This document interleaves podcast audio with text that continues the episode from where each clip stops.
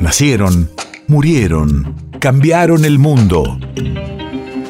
En Nacional Doc, siempre es hoy. Siempre es hoy. 7 de marzo, 1906. Hace 116 años nacía en Santiago del Estero el médico cirujano Ramón Carrillo.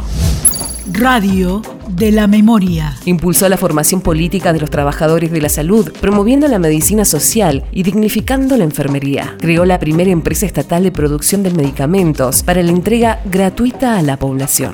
Señor doctor, don Ramón Carrillo, juráis sobre estos santos evangelios a Dios nuestro Señor y a la patria.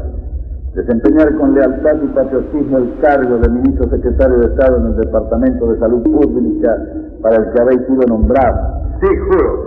Si así no lo hicierais, Dios y la patria os lo demandan.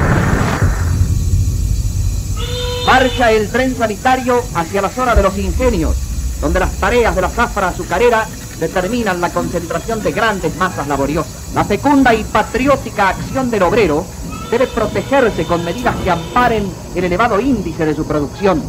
Por ello la cruzada sanitaria justicialista llega hasta el trabajador para cuidar de su salud. Se ha detenido el tren sanitario y la labor de su abnegada dotación de médicos y enfermeras va a comenzar.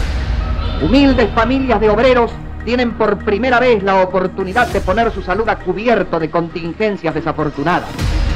En el consultorio de orientación se toman los datos a todos los trabajadores que llegan en demanda de asistencia médica. Luego son orientados hacia cada una de las especialidades, porque ahora todo el pueblo libra jubiloso la batalla de la salud, de la dignificación, del bienestar. El tren reinicia la marcha hacia el norte y agrega luz al capítulo que escribe a diario con su sacrificio, su fe y su amor al pueblo, Eva Perón. País de efemérides.